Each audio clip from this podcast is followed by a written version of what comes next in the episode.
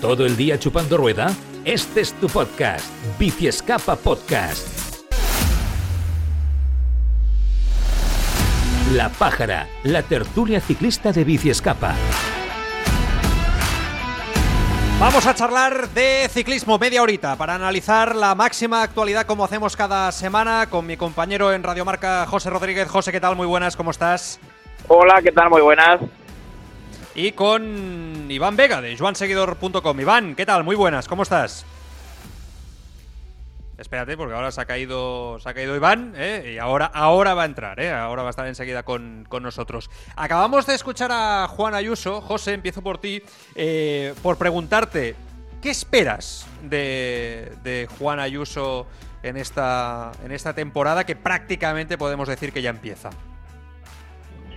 Yo espero que no se espere demasiado o que no, por lo menos que no se le meta demasiada presión, porque es verdad que estamos atendiendo a este ciclismo de extrema precocidad, de talentos emergentes casi cada temporada, pero hay que tener en cuenta también que Juan Ayuso está en un equipazo con mayúsculas donde solo con la competencia interna ya va a tener que lidiar con varios de los mejores corredores del mundo y que viene de una temporada en la que también las lesiones le dieron relativamente la lata. Entonces creo que lo peor que le podría suceder a él en este inicio de 2022 es que rápidamente se le empiece a presionar con grandes resultados, con actuaciones relativamente llamativas y creo que lo que mejor le vendría sería precisamente eso, el estar donde está, mm. en un equipo donde puede crecer sin esa presión extraordinaria que tendría a lo mejor en otras escuadras del, World Tour y que a esa sombra de gente como Pogachar y compañía, especialmente Pogachar, porque es que al final es el que lo abarca absolutamente todo y si a él le llegan los resultados, creo que el resto del equipo puede funcionar de forma mucho más tranquila. Entonces creo que eh, mediante esa receta, poco a poco y sin tener esa presión, va a funcionar mucho mejor que si desde el principio desde el entorno local, cuando hablo de local hablo de España, y también de su propio equipo, nos obsesionamos con que ya sea un año de crecimiento fulgurante dentro del de, primer nivel mundial, claro. Claro, él parece, ¿no? Lo acabamos de escuchar lo lleva, lo lleva muy bien, ¿no? Y es un chico muy, muy maduro. Hemos recuperado ya a Iván Vega, que está por aquí. Iván, ahora sí, muy buenas, ¿cómo estás? Hola, muy buenas, ¿qué tal?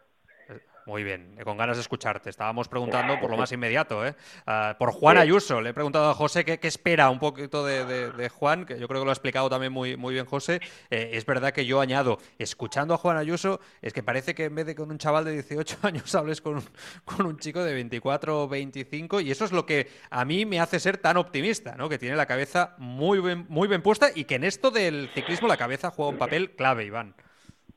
Sí, sí, desde luego. Es un, es un ciclista además convencido desde edades muy tempranas. Eh, oí mm. o leí hace poco que uno de los chavales que ha destacado ahora en el, en el Barça de fútbol, Chugla o Jugla, no me acuerdo exactamente. Sí, Ferran Jugla. sí, sí. Ferran Jugla.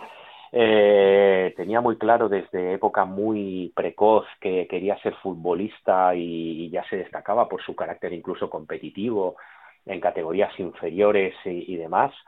Em, porque tenía muy claro que quería ser futbolista, pues esto mismo se lo podemos achacar totalmente a Juan Ayuso. Es un ciclista convencido, no, convencidísimo de que quiere estar ahí, de que, de que sabe lo que quiere y con una madurez fuera de norma. Y eso eh, lo vimos, por ejemplo, en la retransmisión de, televisión española de una etapa del Tour, cómo, se desenvolvió. Eh, es además un chaval con una experiencia internacional muy grande por el trabajo de su padre, que habla un inglés perfecto y del cual, pues bueno, como decía vuestro compañero, em, se pueden esperar cosas, pero con calma. Hay que tener calma y no, no fiarlo todo al cortoplacismo, puesto que, bueno, eh, el hecho de que hayan salido valores precoces eh, tantos en tan poco tiempo no implica que todos vayan a ser a seguir el mismo patrón o sí ya lo veremos no no obstante sí que es cierto que la temporada eh, ofrece los suficientes eh, matices como para ver que Juan Ayuso en algún momento sí que puede tener cierta relevancia no igual que Carlos Rodríguez el año pasado en la semana Copi Bartali y en alguna otra carrera. Dio pinceladas Juan Ayuso también tuvo ocasión de dar alguna y la temporada es amplia, ¿no? Y por ejemplo ahora en febrero hay carreras, eh, en febrero-marzo hay carreras previas a las grandes clásicas que son, eh, son auténticos carrerones, en, tanto en espectáculo como en la calidad de la gente que los compite que bueno, eh, igual en algún momento determinado, mientras los nombres más importantes del equipo velan armas para las citas de más hacia abril en adelante, pues igual sí que Juan Ayuso puede tener su chance y puede tener su opción, ¿no? Él tiene personalidad además para moverse en el pelotón y, creo que tiene la suficiente autoestima como para que en un momento determinado tome riesgos, ¿no? Bueno, pues eh, veremos, ¿eh? veremos qué, tal. Vamos con lo más inmediato de hoy mismo. Eh, Pogachar finalmente ha anunciado en el Media Day del UAE que va a hacer tour y vuelta ciclista a España. Por lo tanto, va a doblar por primera vez en su carrera deportiva José con un reto mayúsculo. La verdad es que a priori uno ve posible que gane tour y vuelta. Muy posible. Es que de lo que no hay duda es que en el momento, bueno, a ver si todo el 2022 va normal, sin problemas de lesiones y todo esto, en el momento en el que él se plantee en la salida del Tour y de la Vuelta, va a ser el gran favorito en ambas.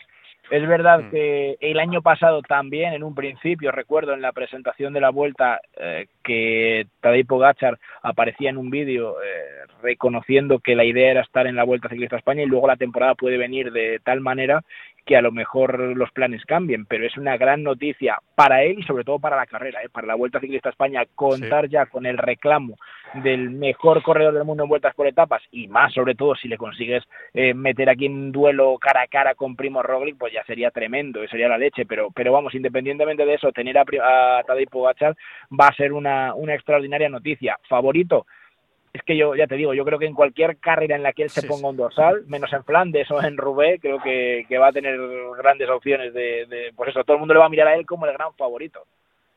Es que hacía años que esta sensación no la teníamos, ¿eh, Iván? De, un ciclista que, lo que dice José, ¿no? Que donde se ponga el dorsal es favorito, menos en dos, tres carreras, ¿no? Por características. Pero es que hacía años, yo no lo recuerdo. Así a bote pronto, en mi generación, tú tienes, seguro tienes más experiencia que yo y, más memoria, pero algo tan descarado de, de, multidisciplinar en tantas carreras, ¿no? Donde va, favorito, pam. Yo esto no lo recuerdo.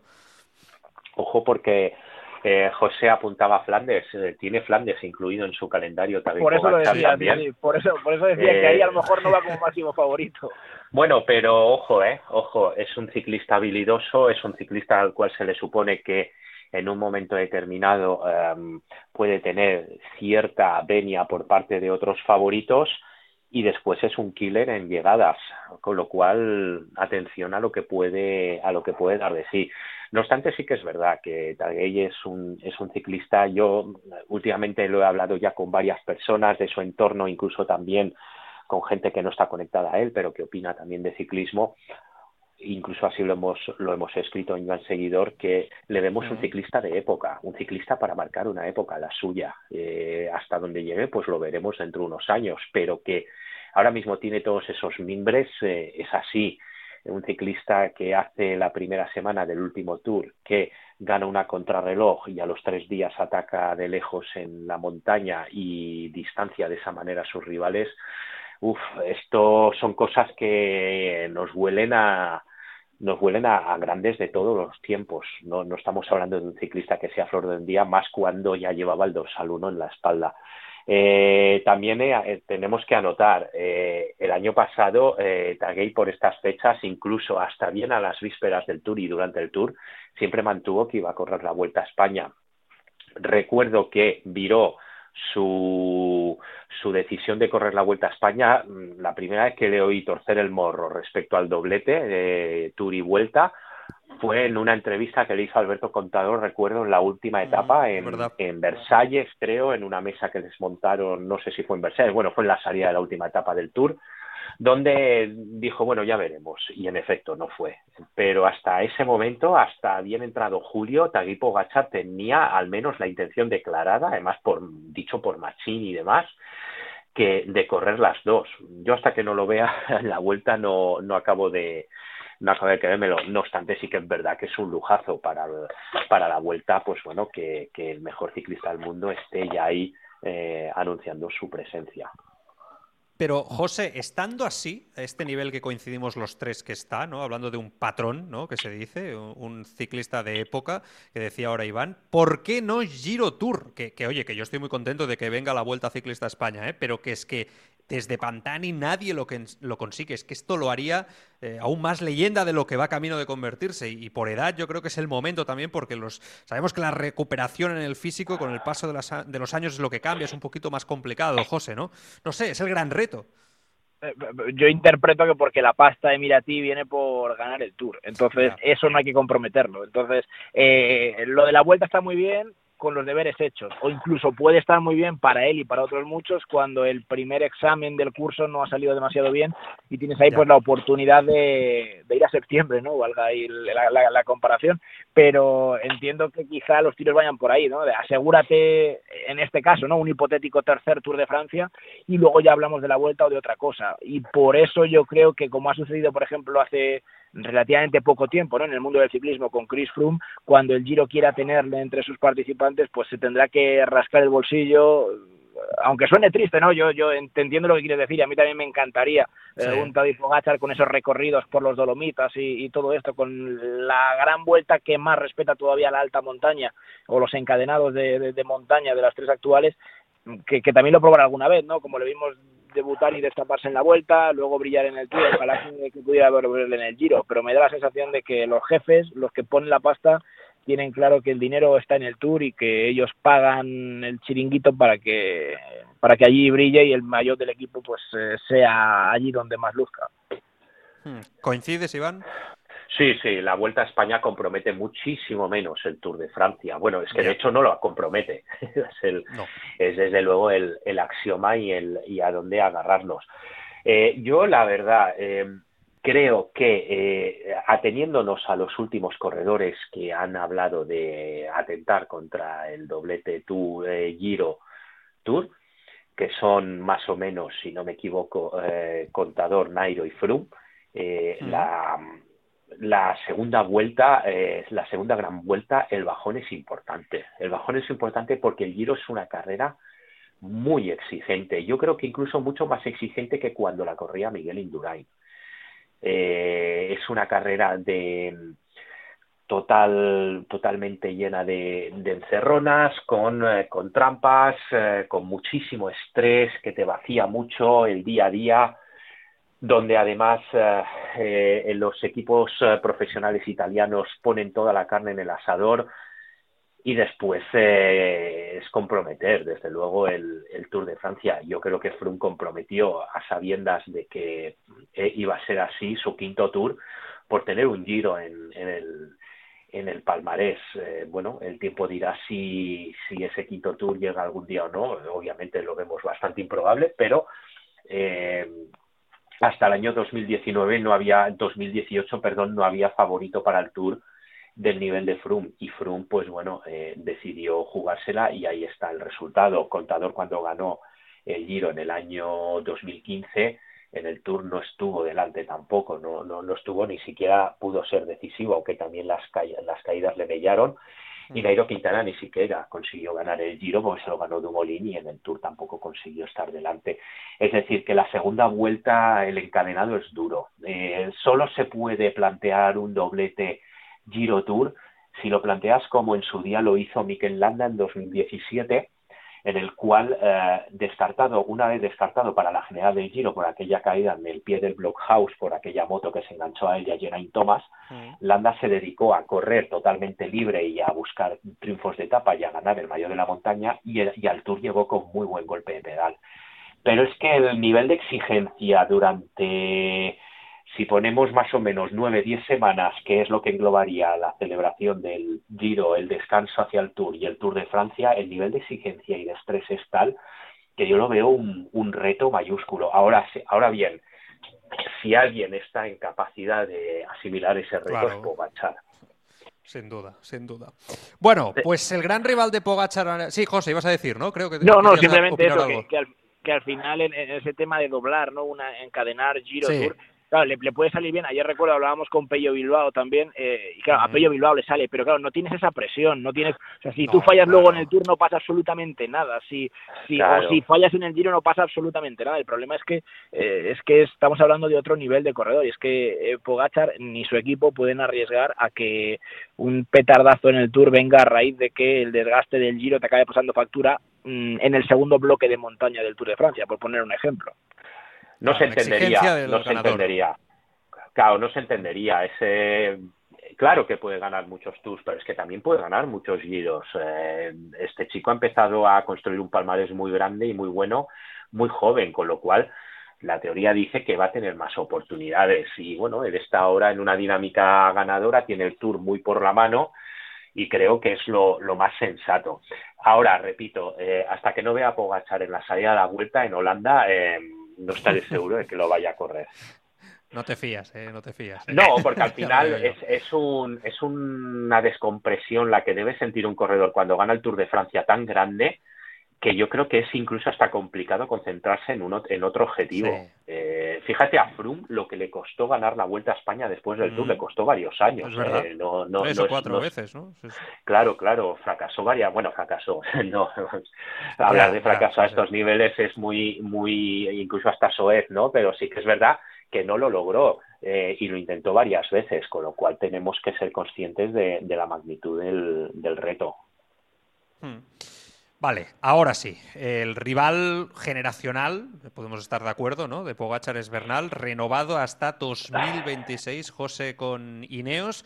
Una renovación que prácticamente asegura el bloque con Thomas y con Richard Carapaz eh, del equipo y con un Bernal que el reto para él está claro, ¿no? Llegar a ese nivel que es el de Pogachar, que, porque es verdad que él hace unos años apuntaba que iba a ser ¿no? lo que ahora es Pogachar, el gran dominador del futuro, apareció Pogachar y un poquito con esa también lucha con Roglic por, por delante, de otra generación, y es verdad que ahora pues todos lo vemos eh, un peldaño por debajo, ¿no? Esa es un poco la, la realidad, y el gran reto es poder estar a ese nivel hasta, bueno, ahora en 2026 en Ineos, que seguramente, bajo mi punto de vista, no hay mejor sitio para, para él. Pero, ostras, lo veo difícil. Es que es verdad, ¿eh? Con Pogachar, eh, un poco la sensación es esa, ¿no, José? Que es que es, intratable, es que está muy lejos del resto. Eh, no sé si tú crees que Bernal puede llegar a ese nivel en algún momento.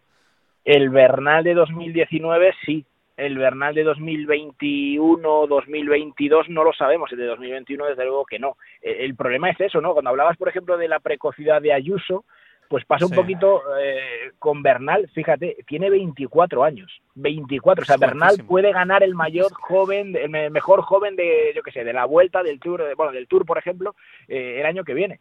Eh, mm y es alucinante. Eh, cumple cumple 25, creo que es en, esta semana, la que viene, no sé cuándo cumple, pero sé que cumple ahora en, a principios de enero. 24 años tiene Egan Bernal, es alucinante y es lo que estamos hablando, ¿no? Que ahora parece que ha ido a menos, que su figura ha decaído y que en una lógica aparentemente normal de, del ciclismo de hace un lustro, una década, le podría quedar por delante 10 años al, mejor nivel. Eh, ¿Puede volver? Yo estoy seguro de que sí, sobre todo porque además creo que estos últimos años se ha visto por los problemas físicos. Otra cosa es que los pueda dejar atrás. Si realmente los deja atrás equipo como el, como el Ineos hay muy pocos. Eh, por supuesto, quizá el, pues eso, el, UAE es el que le puede mirar la cara, el Jumbo, pero está en un gran equipo con una buena corte de corredores para, para ayudarle, eso no tiene duda, sino, y creo que ahí no va a encontrar ningún problema, y si él encuentra o recupera el mejor golpe de pedal, que es el que le veíamos hace dos años, podemos volver a hablar de un corredor como mínimo que pelee estando ahí. Lo vimos en la Vuelta a España y es la mejor sensación. En el Giro ganó y no hay nada que reprochar, pero es que en la Vuelta no ganó y tampoco hay nada que reprochar, porque a mí la mejor sensación que me dejó Bernal fue la valentía, es decir, mira, a mí, me, a mí no me saca de nada ser tercero en la vuelta, con todos los respetos, y eso es lo mejor que se puede llevar, tanto él como el equipo como la afición. Mm, es verdad, el día de Lagos, ¿no? Iván estuvo ahí muy bien. Bueno, no sé, tú lo ves fisiológicamente, claro, ahí no tenemos los datos, ¿no? Pero también sería interesante verlo, ¿no? Eh, si puede estar a ese, a ese nivel. Iván, ¿cómo lo ves? Yo a Bernal le veo que si le respeta las, em, las lesiones, sí, porque no, puede perfectísimamente eh, ser un rival de entidad para Pogacar, siempre partiendo de la base de que eh, tanto Tadej como en ese caso Primos, los eslovenos, están un punto por encima hasta que no se demuestre lo contrario.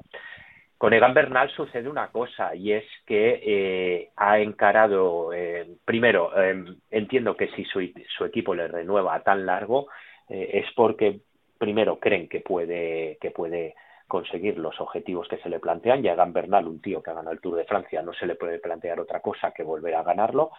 Y después, por otro lado, eh, entiendo que esos problemas físicos, eh, pues bueno, poco a poco van, van, para, van para atrás y que no acaban de lastrarle como le lastraron, sobre todo en 2020. El Egan Bernal de 2019 era un ciclista total, era un ciclista muy al estilo de Pogachar. Ese Egan Bernal eh, armaba cortes en los abanicos en la París-Niza con Luke Rowe, un tío que eh, peso por peso igual pesa 20 kilos más. Una persona acostumbrada a rodar en el llano y Bernal entraba en primera persona a partir del grupo. Eh, el Egan Bernal de 2019 gana la Vuelta Suiza que le hace una pasada creo que en el San Gotardo a Enric Mas que todavía lo está buscando el mallorquín. Eh, gana el Tour de Francia, vale, eh, ocurre lo que ocurre, pero bueno, él tomó riesgo y la tormenta le pilló a él primero y esto, después todo lo demás puede ser eh, lo que haya podido pasar o no es totalmente conjetura y disputa la temporada hasta el final, hasta el mismo Giro de Lombardía. Es decir, estamos hablando de un ciclista muy comprometido con, con, lo que hace y cómo lo hace. Y que además ha encarado su, está encarando lo que entiendo que van a ser sus mejores años en un Ineos, que es un equipazo. Un, equipo que además, eh, como una vez me comentó Carlos Rodríguez, está cambiando bastante el chip y quiere, por un lado, eh, pues bueno, intentar ser o alejarse de ese equipo digamos, rodillo y aplastante de la época de Froome, proponiendo cosas diferentes como las que sin duda hemos visto este último año, ¿no? Bueno, eh, yo creo que tiene mimbres. Lo único que sí que es verdad que tendrá que echar mano de, de otras cuestiones, no solo del, del, cara a cara, sino también pues buscar las sutilezas del recorrido a su favor para intentar minar a, a los eslovenos. Claro. Bueno, vamos a ver, ¿eh? sin duda estas dos ¿no? son las noticias prácticamente de la semana, ¿no? Eh, Pogachar Tour y vuelta y Bernal eh, renovado. Hay una declaración que me ha llamado la atención eh, de Van Aer, ¿no?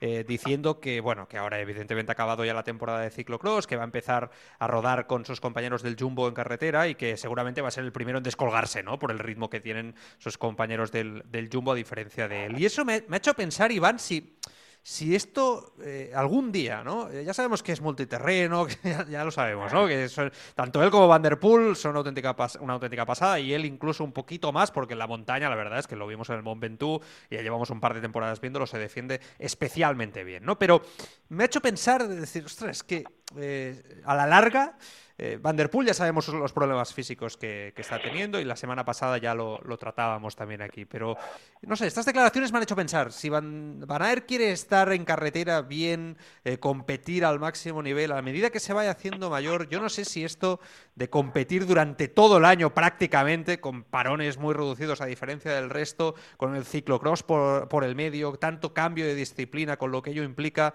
eh, no sé si va a ser posible. Es una reflexión que lanzo ahí al aire y que la comentamos si queréis. Iván? Bueno, sí, yo creo que sí. Mira, este año ha competido en ciclocross, ha hecho, es que está en otra liga. Fíjate que sin Van der Poel, ¿quién le hace eh, em, sombra a, a, a Wout van Aert en la en el ciclocross. Es que es una barbaridad, es, es, una, es un monólogo, la verdad es que en las carreras que ha estado la emoción venía más por sus averías y contratiempos que por, que por otra cuestión. Eh, por otro lado, bueno, yo es una cuestión que sí que hace tiempo que introduje y es el hecho de si es sostenible esta forma de correr, de darlo todo y de vaciarse de tal manera que no quede absolutamente nada entre los corredores cuando están compitiendo. Es que, es que compiten como si no hubiera mañana y esto pues obviamente a nivel físico pasa factura.